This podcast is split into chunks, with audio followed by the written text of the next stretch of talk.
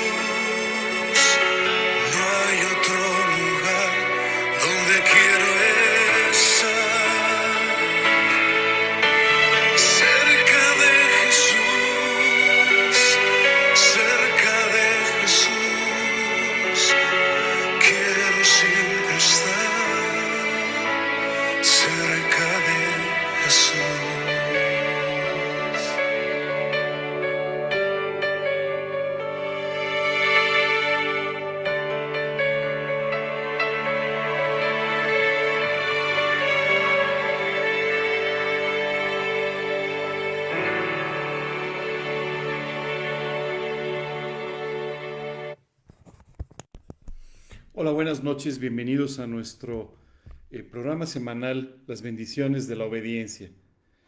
El día de hoy me gustaría compartir un pasaje con ustedes, pero antes de hacerlo me gustaría preguntarles algo. Si ustedes están en un lugar oscuro y encienden una, una linterna, una lámpara, ¿la utilizan para alumbrarse? ¿La utilizan para alumbrar el lugar? O la esconden abajo de un mueble? Seguramente no. Seguramente la ponen eh, eh, un poco más alta para que pueda alumbrar el lugar donde están. De eso se trata nuestro versículo de hoy. Dice el Evangelio de Lucas en su capítulo 11, versículo 33 en adelante. Nadie pone en oculto la luz encendida ni debajo del almud, sino en el candelero, para que los que entran vean la luz. A veces la palabra almud es una palabra poco conocida para nosotros, pero habla básicamente de un cajón. Y es importante que tú y yo entendamos lo que dice este versículo. Dice, nadie, nadie pone en oculto una luz encendida. Nadie pone debajo del almud, debajo del cajón, un candelero, sino que se pone en alto para que todos puedan ver esa luz. Déjame explicarte que esto es exactamente lo que Dios hace con nosotros cuando una vez que lo invitamos a nuestro corazón, Él se convierte en nuestro Señor y nuestro Salvador personal. Lo que Él hace es literalmente iluminar tu vida de tal manera que las personas puedan ver la luz de Cristo en ti y de esa manera puedan, entendiendo el trabajo que Dios ha hecho en una persona similar a ellos, puedan entender su necesidad y también puedan ver lo que Dios podría hacer en sus vidas. Dios quiere utilizar tu vida.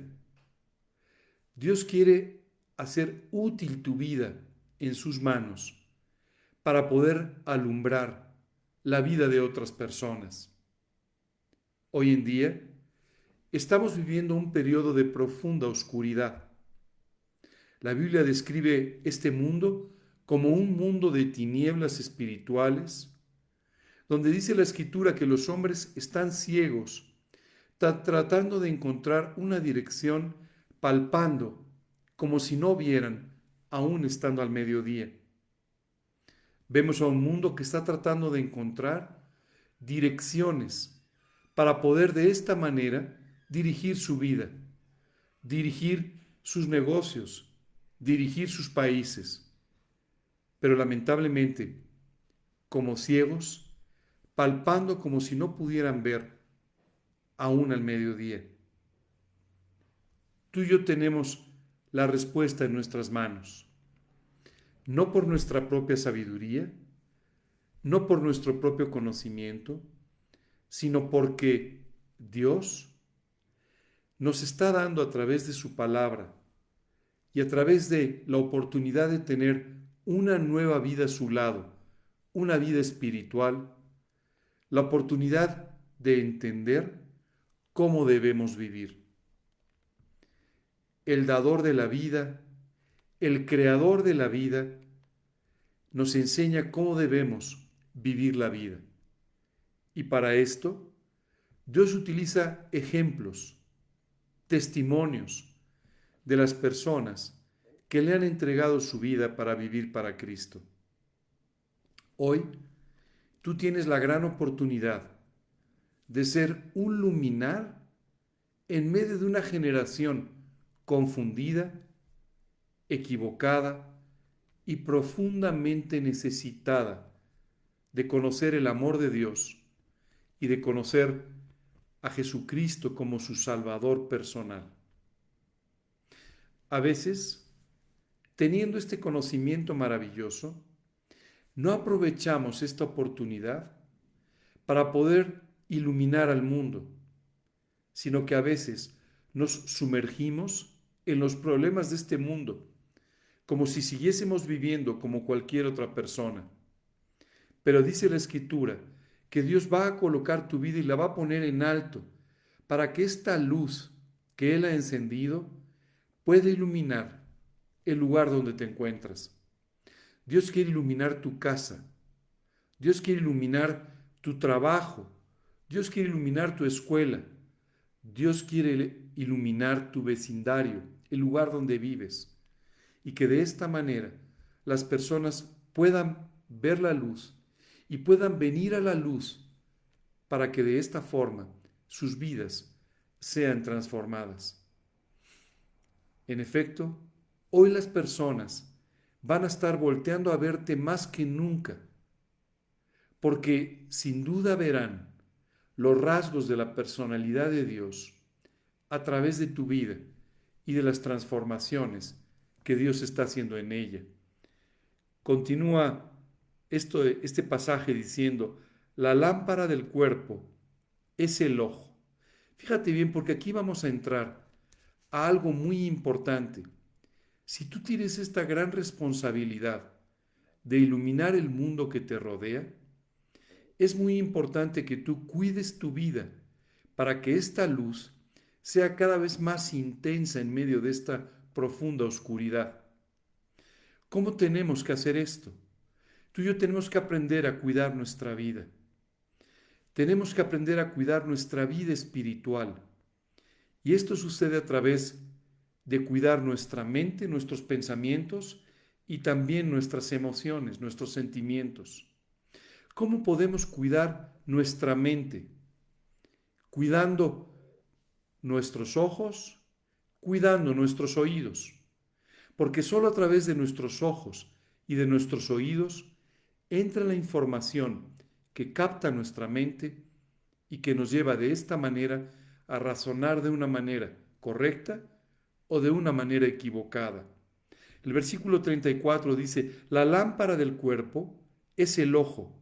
Cuando tu ojo es bueno, también todo tu cuerpo está lleno de luz. Pero cuando tu ojo es maligno, también tu cuerpo está en tinieblas. Aquí el versículo enfatiza esta gran verdad.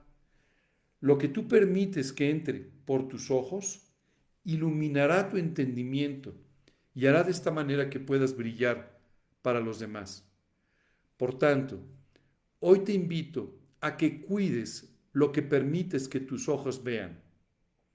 A veces llenamos nuestros ojos de tantas cosas equivocadas, de tantas cosas contrarias a lo que creemos, que nuestra mente está saturada de ello y hay una lucha entre los principios de Dios y aquellas cosas que has permitido que entren y que contaminen tu manera de pensar. Tienes que elegir y cuidadosamente las cosas que permites que tus ojos ven. Por ejemplo, tienes que cuidar lo que lees, porque sin duda esto estará alimentando tu mente.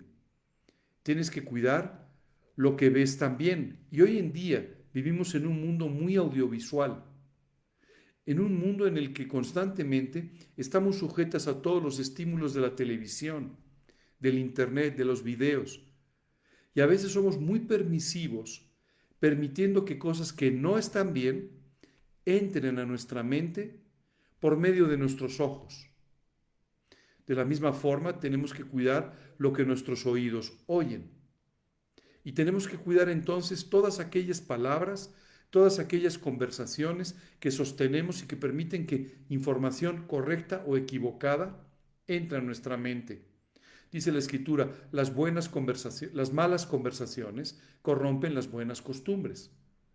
No permitas que las malas conversaciones llenen tu mente de información totalmente equivocada que simplemente compita contra los principios de Dios y haga que tu luz se, se diluya, se apague y deje de ser útil como un candelero, como un faro de dirección para las personas que observando tu vida puedan entender su necesidad y las verdades espirituales. Continúa diciendo, mira pues no suceda que la luz que hay en ti sea tinieblas. Dice, no puede ser que siendo tú un luminar, te conviertas en tinieblas de la misma manera, haciendo perder entonces la oportunidad de que la vida de las personas sea iluminada. Y dice el versículo 36, Así que si todo tu cuerpo está lleno de luz, no teniendo parte alguna de tinieblas, será todo luminoso, como cuando una luz te alumbra con su resplandor. Esta noche quiero invitarte a que hagas una mirada introspectiva, que reflexiones en tu propia vida y veas qué tanto estás permitiendo que entre a tu mente, que llegue a tu corazón, a tus emociones, de cosas equivocadas. Dice la Biblia que en todo lo bueno, en todo lo justo, en todo lo de buen nombre, en esto debemos pensar. Hoy tienes que tomar una decisión. ¿Qué permites que entre a tu mente? ¿Qué permites que entre a tu corazón? Porque esto hará sin duda que tú tengas una vida que alumbre a los demás o una vida que como los demás solamente valide su manera equivocada de vivir.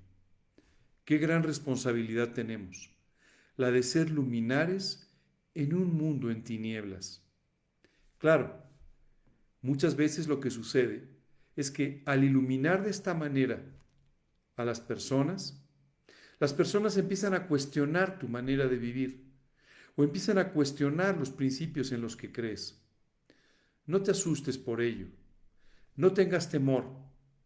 No quieras tratar de conciliar las cosas que sabes que están equivocadas con las cosas correctas para ser aceptado? ¿O para que las personas simplemente estén de acuerdo contigo? Esto no va a ser posible. Tu vida, al iluminar la vida de otras personas, les hará ver también las cosas en las que están viviendo en forma equivocada. Pero el amor de Dios permitirá que ellos vean el amor en tu vida y no una actitud de juicio, sino un profundo amor que te hará ponerte de su lado para ayudarles, para aconsejarles, para guiarles cómo acercarse a los pies de la cruz y de esta manera conocer a su Salvador. Qué gran responsabilidad tenemos, no solamente con respecto a nuestra propia vida, pero también con respecto a la vida de quienes nos rodean. Hoy te invito a que tomes tu lugar como una lámpara, como un faro que guía a las personas a Cristo y de esta manera puedan ser resuelta su necesidad espiritual y sus necesidades en cualquier otro ámbito de la vida. Constituyente entonces como una luz, como una lámpara que no está colocada sino sobre el candelero para iluminar a todo el mundo. A veces no nos damos cuenta hasta dónde está llegando nuestra influencia, hasta dónde está llegando la luz que proyectas, pero es mucho más allá de lo que alcanzas a entender. Hoy quisiera dejarte con esta enseñanza y quisiera invitarte a ti que nos acompañes por primera vez, que hoy estás entendiendo que hay una esfera espiritual en la vida que tal vez no habías contemplado o tal vez no habías entendido a cabalidad. Hoy quiero decirte que ese Dios que coloca estas lumbreras, estos faros para los demás, lo hace con la finalidad de mostrarte su amor para tu vida, su amor hacia ti, y que de esta forma tú comprendas la profundidad del amor por tu vida y lo que como consecuencia de este amor Dios ha hecho por ti. Para poder entender la magnitud de su amor, hoy tenemos que entender también la magnitud de nuestra maldad. Este mundo vive sumido en una profunda maldad que proviene de nuestros pecados. ¿Qué es un pecado? Un pecado es cuando tú y yo pensamos, hablamos, actuamos en contra de la naturaleza de Dios. La naturaleza de Dios es buena. Y tú y yo tenemos que entender que cada vez que cuando tú y yo actuamos mal, estamos actuando en contra de su naturaleza. Cuando mentimos, actuamos en contra de la verdad. Cuando matamos, actuamos en contra de la vida. Cuando engañamos, actuamos en contra de la honestidad. Y de esta manera, cada uno de estos pecados nos han separado de Dios. Sé que muchas veces, independientemente de tus creencias, tu conciencia te ha reprendido, haciéndote notar que lo que has hecho, lo que has dicho, lo que pensaste, está mal, mal delante de Dios. Pero a veces no nos damos cuenta de que nuestros pecados tienen además una consecuencia, una trascendencia eterna. La primera consecuencia, te separan de Dios, dice la Biblia porque la paga o la consecuencia del pecado es la muerte espiritual, dice el libro de Romanos. El pecado literalmente trae la muerte espiritual. Es por eso que a veces te sientes vacío. Es por eso que a veces, aún en tus victorias, aún en tus alegrías, no encuentras un verdadero sentido a la vida, porque espiritualmente el pecado te ha matado, te ha separado de Dios. Bueno, ese es el motivo por el cual Jesucristo se hizo un hombre, Dios mismo, haciéndose un hombre en la ciudad de Belén, para de esta manera caminar entre nosotros, pero sin pecado, y llegar a una cita en una cruz en el monte Calvario, donde Él pagaría los pecados, las faltas que te separaron de Dios, que no te dejaron tener una vida espiritual, y Él allí las pagó para que tú no las tengas que pagar. Oye, ¿hay algún pago por causa de los pecados? Por supuesto. El primero, tu separación de Dios. El segundo, esa separación de Dios se hace eterna al dar un paso a la eternidad, donde tendrás que dar cuentas de cada una de tus faltas. Jesucristo murió para pagar tu cuenta, para pagar tu deuda, para que tú no la tengas que pagar. Es por eso que Jesús derramó su sangre por ti. Y es por eso que Jesús murió en aquella cruz dando un grito de victoria. Consumado es. Todo está pagado. Toda tu deuda pagada. Toda tu deuda eterna cancelada. ¿Qué tienes que hacer el día de hoy? Apropiar ese pago. Creerle a Dios. Pedirle que te perdone por tus pecados. Que limpie tu vida. Y que te haga volver a nacer espiritualmente. Para que en una vida muerta por el pecado, vuelva a haber vida por medio de Jesucristo. Hoy tienes que pedirle perdón, tienes que pedirle que limpie tu vida y le tienes que invitar a que viva en tu corazón como tu Señor y tu Salvador personal.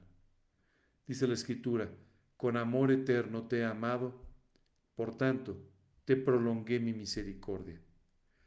Hoy Dios está prolongando su misericordia hacia tu vida.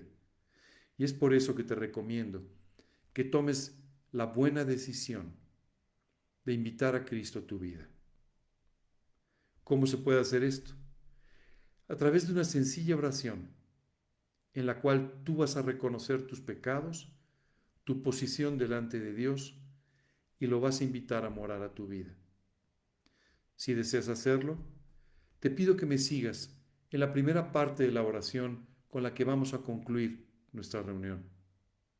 En la segunda parte de la oración oraré contigo, que eres un luminar, para que entiendas la relevancia de tu testimonio en la vida de otros y de esta manera cuides tu vida, cuides lo que hay en tu mente y en tu corazón para que Dios pueda colocarte como una lámpara en lo alto y de esta manera atraigas a la gente a la luz de Cristo. Vamos a orar. Te pido que cerremos nuestros ojos, inclines tu rostro y me acompañes en esta oración. Señor, hoy quiero darte gracias por la manifestación de tu amor en mi vida. Gracias por amarme de esta manera. Señor, hoy quiero pedirte que tú me perdones por cada uno de los pecados que he cometido. Señor, perdóname, límpiame de mi maldad. Te pido por favor perdón. Perdóname, Señor. Hoy reconozco delante de ti que estoy equivocado, que no he, que no he actuado bien, que no he vivido bien y que necesito de tu misericordia en mi vida. Te pido me perdones Hoy te pido que limpies mi corazón con la sangre de Cristo y te pido, Señor, apropiando el sacrificio que Él hizo en la cruz por mí, que me salves, que me perdones y que entres a mi vida como mi Señor y mi Salvador personal. Te lo pido, Dios, confiando exclusivamente en lo que Jesús hizo por mí y no en nada que yo haya hecho. En el nombre de Cristo Jesús y para su gloria. Amén. Y Señor, el día de hoy quiero pedirte que tú me lleves a ver dentro de mí y que me hagas muy consciente, Señor, de la forma en la que debo cuidar mis pensamientos, mis emociones, para que de esta manera mi vida en tus manos pueda brillar para bendición y beneficio de quienes me rodean. Señor, te pido esto en el nombre de Cristo Jesús y para su gloria. Amén. Amigos, si esta noche tú seguiste la primera parte de la oración e invitaste a Cristo a tu vida, te quiero felicitar por la mejor decisión que has tomado. Una decisión con carácter eterno.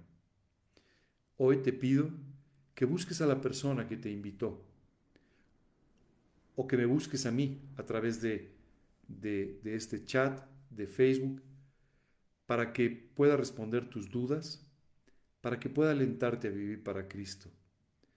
Te invito a que ores en los términos que lo hicimos hoy y también que abras tu Biblia y que empieces a leer. Especialmente te recomendaría los Evangelios en el Nuevo Testamento para que conozcas más de la vida de Jesucristo y de cómo murió por ti en la cruz. De esta manera Dios te hará crecer espiritualmente. Cuando un niño apenas nace, es un bebé, necesita inmediatamente de leche. Bueno, la Biblia dice que deseemos, pues, como niños recién nacidos, la leche espiritual no adulterada, para que por ella crezcamos para salvación. Es importante que empieces a alimentar a este ser que ha nacido de nuevo espiritualmente con la leche espiritual no adulterada. No dejes de hacerlo. A ti que hoy seguiste la segunda parte de la oración, te invito a que tomes unos minutos para reflexionar en tu vida, en las áreas en las que tienes que cuidar tu vida, para que esta luz no se opaque, sino que pueda brillar en medio de esta generación. La responsabilidad que tú y yo tenemos es muy grande. Dios ha dejado el mundo como nuestra responsabilidad para iluminarlo, para mostrar la luz del Evangelio y que las personas puedan conocer a Cristo. Con esto nos despedimos. Te invito a que nos acompañes el próximo domingo a las 11 de la mañana en nuestra predicación semanal en este mismo canal G316 Condesa. Y te invito también a que el próximo miércoles a las 9 de la noche nos acompañes en una más de estas eh, eh, cápsulas semanales, la bendición de la obediencia. Que Dios nos bendiga. Buenas noches.